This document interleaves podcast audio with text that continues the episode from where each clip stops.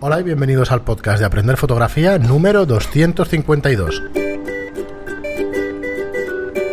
Hola, soy Fran Valverde y como siempre me acompaña Pera la Regular. Hola, ¿qué tal? Muy buena, espera. Pues ya estamos aquí un día más, un miércoles más, con un hoy con un monográfico sobre el menú AF de Canon de la 5D Mark III. Entonces, varias cosas sobre este capítulo. Lo primero es que lo tenéis eh, como fotoconsejo en nuestra plataforma de aprenderfotografía.online. ¿Qué quiere decir esto? Que aparte de este podcast donde Pera va a repasar todas las opciones del menú de enfoque de la cámara 5D Mark III de Canon lo tendréis también en vídeo, o sea, el menú lo veréis directamente en la pantalla y el audio lo podréis seguir pues con mucha mayor facilidad. Vamos a ver en directo cómo se ajusta la cámara o qué quieren decir todas las opciones de AF de la cámara. Eh, por otro lado, recordaros, como siempre, eh, nuestra plataforma de cursos en aprenderfotografía.online, donde encontráis todo lo necesario pues, para aprender fotografía a vuestro ritmo. El precio son 10 euros al mes y mientras estéis suscritos podréis ver todos los cursos de los que disponemos en la plataforma. Estamos preparando nuevos cursos cada mes, así que entrad y, y ir viendo las novedades que tenemos. Así que nada, eh, cuando quiera espera, pues empezamos, ya os digo que lo podréis ver en, en vídeo, que es muy interesante este, este capítulo, pero bueno, a ver si lo podemos seguir también aquí en lo que es el audio. Cuando Vale. quiera espera, Sí, va. cuando quieras. Bueno, antes de empezar, eh, vamos a hacer un repaso, antes de empezar a ver las opciones del menú, porque no se van a entender las opciones del menú si no entendemos antes algunos conceptos, ¿vale? Eh, en la primera pantalla de configuración de la cámara de la F, que lo tenemos, lo tenéis en, el vídeo, veréis que habla de- del primer caso, caso 1, ¿eh? el, el ajuste versátil de uso múltiple. Bueno, aquí, como veréis, hay tres parámetros dentro de cada uno de estos casos. Uno es la sensibilidad del seguimiento, otra la aceleración, deceleración del seguimiento y el cambio automático del punto AF. Vamos a entender un poco estos mm, para que nos quede claro para qué sirve. Por ejemplo, la sensibilidad del seguimiento, ¿qué es? La sensibilidad del seguimiento es, imaginaros que estamos siguiendo un motivo en AF con servo y pasa alguien por delante, o un pájaro, o cualquier cosa, pasa por delante. Si la sensibilidad está alta, se irá a enfocar al que pasa por delante. Si está baja, intentará mantener la distancia de enfoque que tenía antes de perder el foco momentáneamente. O sea, no perderemos el foco. La persona que pase por delante quedará desenfocada. Y mantendrá más eh, el tiempo. Eso es la sensibilidad del seguimiento. Aquí tenemos, pues eso, mm, varias opciones, desde más 2 hasta menos 2. Menos 2 es, oye, no lo sigas. No lo sigas. Quédate ahí. No lo sigas, te quedas ahí, esto sería menos 2. El siguiente parámetro es la aceleración deceleración. ¿Para qué sirve esto? Para determinar el cambios de velocidad del motivo. Por ejemplo, si vamos a hacer fotografías en un partido de fútbol, las aceleraciones y deceleraciones son constantes. O sea, corre, para, regatea. O sea, está constantemente acercándose y alejándose el AF. Pues si lo hace muy habitualmente, lo dejaremos en más. Si no es habitual, lo dejaremos en menos. Por ejemplo, si queremos hacer eh, una carrera de Fórmula 1, pero estamos en una curva haciendo panics, no tiene sentido ponerle una aceleración, deceleración de seguimiento porque nosotros seguimos el motivo. Si, por ejemplo, eh, estamos jugando con, con otros motivos que, que cambian de una forma más errática, por ejemplo, imaginaros que queréis hacer, además los ejemplos están, pues patinaje artístico cosas estas, ¿no? Que son movimientos que a nosotros nos pueden parecer erráticos, pero no lo son. ¿eh? Evidentemente el que patina lo tiene claro. Y por último, el último parámetro es el cambio automático del punto AF. ¿Eso qué quiere decir? Quiere decir que si nosotros lo tenemos a cero, no va a cambiar. Siempre va a mantener el punto AF que nosotros hayamos escogido. Si lo tenemos a 1, va a irse a los puntos de expansión que hay cerca. Y si lo tenemos a 2, va a usar cualquiera de los puntos. para intentar seguir el motivo. Imaginaros que es un motivo muy difícil de seguir porque es muy pequeño. Pero tenemos un foco claro de entrada en el central, por ejemplo, ¿no? Pues si nosotros balanceamos la cámara y se mueve, pues intentará seguirlo con esos puntos. Primero con los de alrededor y luego con el resto, dependiendo de cómo lo pongamos. O sea, el, cambio de punto a F eh, es, puede ser interesante para motivos que se muevan muy erráticamente arriba, abajo, derecha, izquierda. O sea, que sea muy difícil seguirlos. Pero ojo, este es el único parámetro que hay que, bueno, con todos hay que tener un cuidado especial, pero con este hay que tener un cuidado extra y es que tenemos que poner en la selección del punto AF, en la selección manual, debemos poner mm, lo que sea expansión del punto AF. No podemos dejarlo en punto único porque entonces nunca lo hará. ¿Vale? O sea, hay que tener en cuenta otro parámetro de configuración. Vale. Ya que hemos visto estos tres parámetros, el seguimiento, eh, la sensibilidad al seguimiento, la aceleración, deceleración y el cambio automático de la F, vamos a hacer un, pequeño, pequeñísimo repaso a lo que son eh, la precisión y los puntos de enfoque. Esto mm, está en la página 78, empieza antes, de hecho, empieza en la página, ahora os lo diré, todo lo que son los puntos de enfoque y la selección. Empieza un, cuatro o cinco páginas antes. Pero vamos, vamos a ver qué son estos de los puntos. Eh, como os decía hace un momento, el AF puntual de punto único, los dos que hay, los dos subtipos que hay, son los que no podéis usar si vais a jugar con el cambio automático de la F. ¿Vale? Así que eh, lo que pondremos será o trabajar por zonas o trabajar eh, con todo lo que hay alrededor y tal. Pero vamos al, punto quizá más dramático de todos, que es la página 78. ¿eh? Además, eh, los que han venido a los cursos ya saben que esta me la sé de memoria. La cámara tiene 61 puntos AF. Y si os vais a esta página veréis un patrón. Pero entonces dice lo siguiente. Con objetivos de apertura 2.8 o mayor es posible la F de alta precisión en el centro del visor. El número de puntos AF y patrones AF utilizables variará en función del objetivo montado en la cámara. A ver, el patrón puede variar en función del objetivo y además la precisión puede variar en función del objetivo y además hay que tener claro que solo en el centro del visor la precisión es alta. Luego empieza a poner unas gráficas, central, derecha, izquierda, eh, líneas y tal. Pero en el esquema que tenéis arriba lo veréis. Veréis que hay unos que tienen enfoque vertical, enfoque en cruz, enfoque horizontal y luego eh, lo que se llama de alta precisión o doble cruz. Enfoque en cruz doble.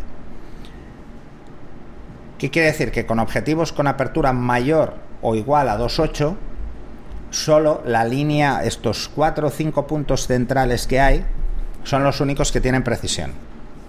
Pero esto no es a la apertura a la que yo trabaje. O sea, si yo pongo la cámara 5 o 6, ¿quiere decir que todos me valen? No.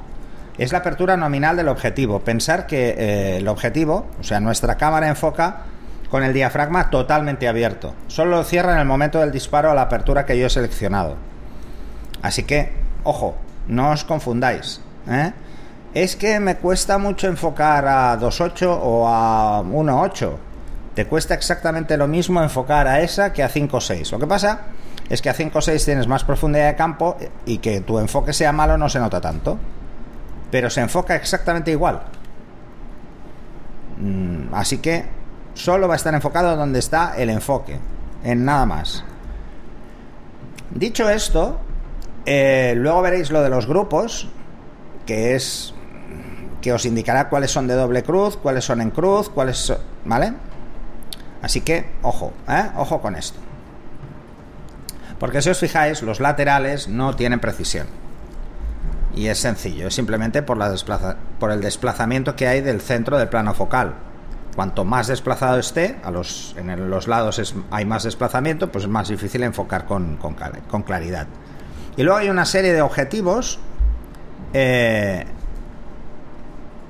que os funcionarán solo estos puntos de forma correcta. Y si os fijáis, todos son con aperturas inferiores o iguales a F28.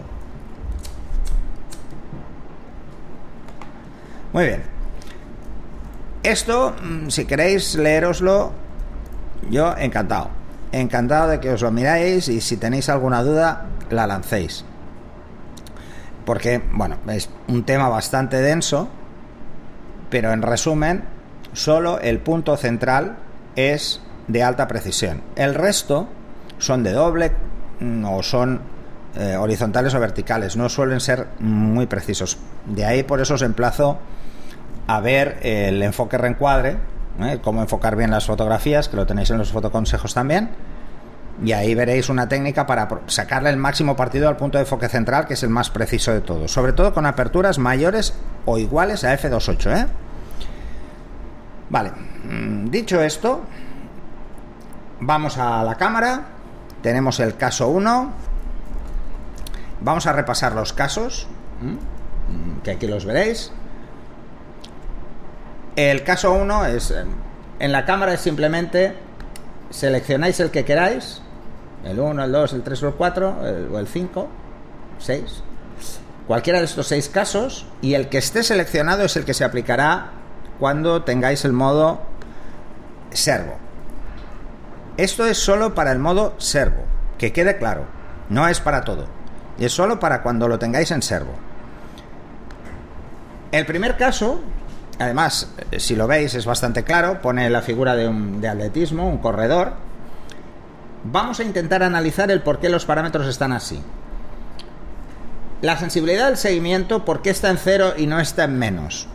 Porque difícilmente a un corredor le pase a alguien por delante. Si es una prueba de fondo, es difícil que alguien pase por delante. Eh, si es una prueba de velocidad, todos están en línea. Es difícil que alguien pase por delante, a no ser que salga un espontánea.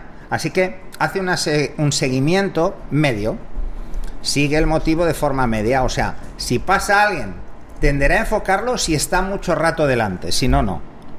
Eso es lo que quiere decir más o menos el centro. Si está en menos, si está en menos 2, ignorará todo lo que pase por delante. Si está en más 2, cambiará el foco muy rápido. Así que en cero es un equilibrio. La aceleración y desaceleración del seguimiento en una carrera no hay aceleraciones y desaceleraciones a no ser que se caiga un corredor.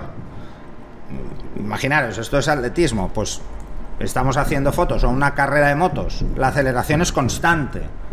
Puede acelerar más rápido o menos rápido, pero normalmente son fotografías que hacemos o de frente o de lado. Si hay de lado, la velocidad relativa no cambia y si estamos delante sí que cambia.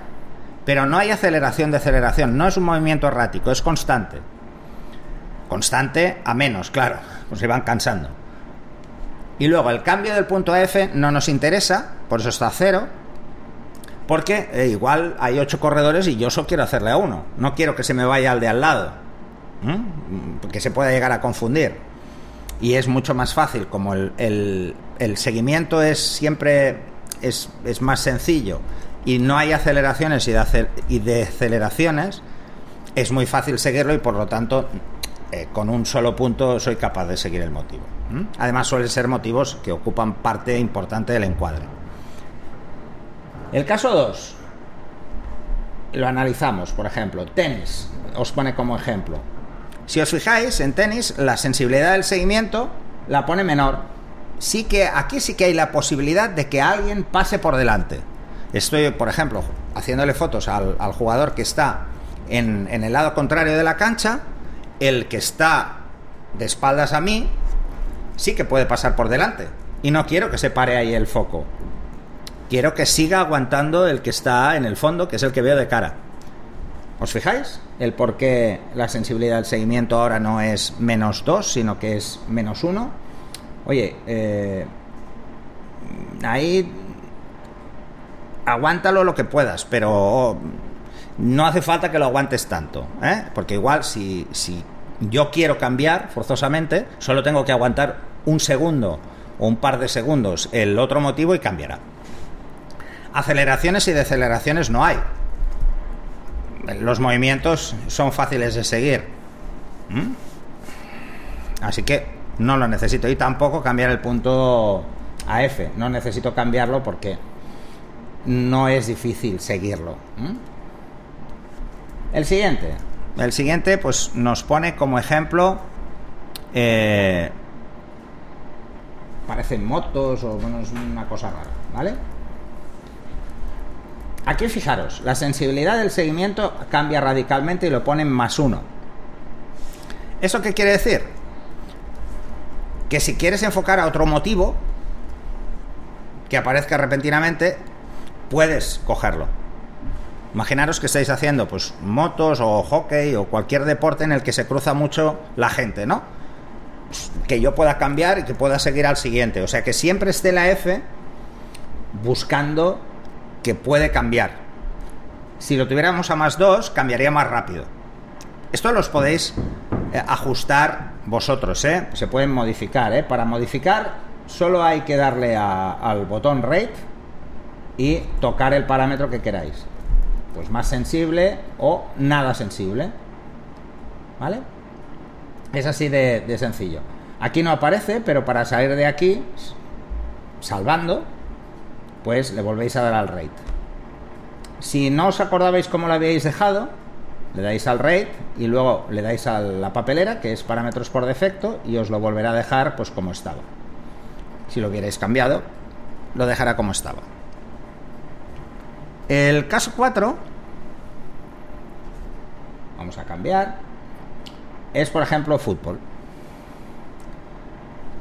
Vamos a analizar esto, es seguimiento medio, no me interesa que te quedes parado y que intentes mantener el foco en alguien, pero tampoco me interesa que sigas a cualquiera que pasa por delante. ¿Eh? ¿Veis? Es un equilibrio. Porque si pasa alguien por delante, pero pasa muy rápido, que no se vaya el foco. Pero si se aguanta ahí, por ejemplo, es un regate y se aguanta ahí, pues si cambia el foco no me importa.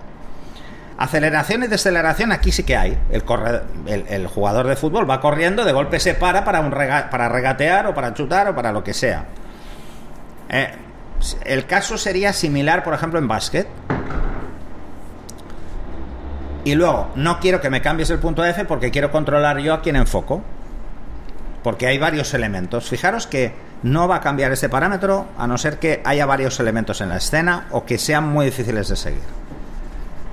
Os vais haciendo una idea, ¿no? Es bastante más fácil de lo que parece.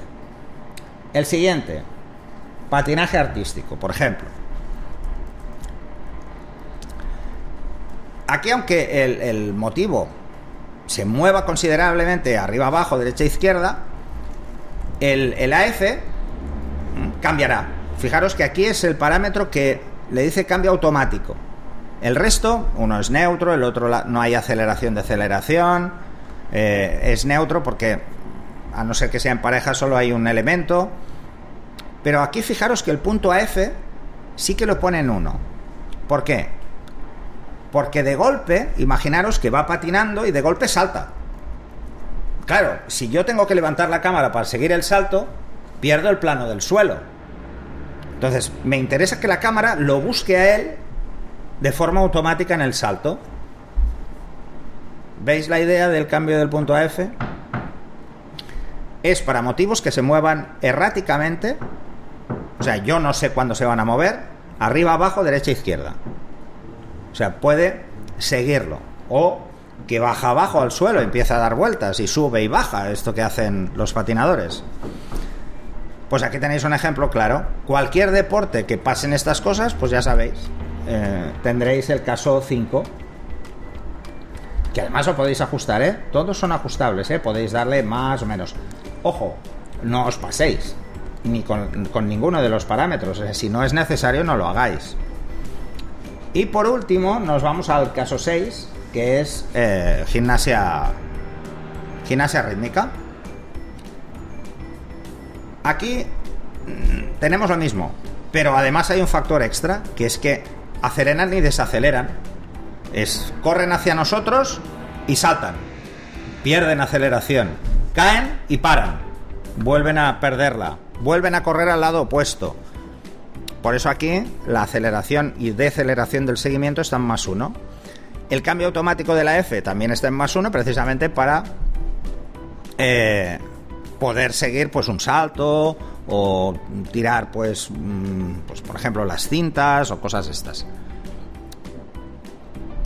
¿Veis la idea? Es bastante simple.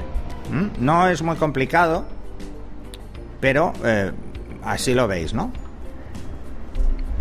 En la página, ahora os lo digo, en la página 90, en adelante explica estos cambios mucho más en detalle, ¿eh? Pero bueno, ya lo veis, es muy fácil, no, no tiene ninguna complicación. Muy bien, pues hasta aquí el, podcast de hoy, porque si no va a quedar bastante denso. ¿verdad? de todas formas, si seguiremos el viernes que viene, de todas formas, explicaros que esto lo condensaremos en un vídeo, que lo estamos grabando a la vez, para que lo tengáis en, en un vídeo en fotoconsejos, en aprender fotografía, como decíamos al principio, y lo tendréis todo seguido, todos los ajustes de la F en un solo vídeo, ¿vale? Pero como podcast nos parece denso y nos parece que es mejor estructurarlo en, en uno, en, en dos o varios programas creo que no, que, en, los siguientes, en el siguiente programa estará el resto del menú, pero bueno, si acaso se habrá un tercero, pero en principio eh, lo queremos liquidar, ¿no? El, siguiente episodio. Nada, eh, como siempre deciros que muchísimas gracias por estar ahí, por escucharnos, muchísimas gracias por vuestras reseñas de 5 estrellas en iTunes y por vuestras me gusta y preguntas en iBox. Así que hasta el viernes que viene, muchas gracias por estar ahí. Hasta el siguiente.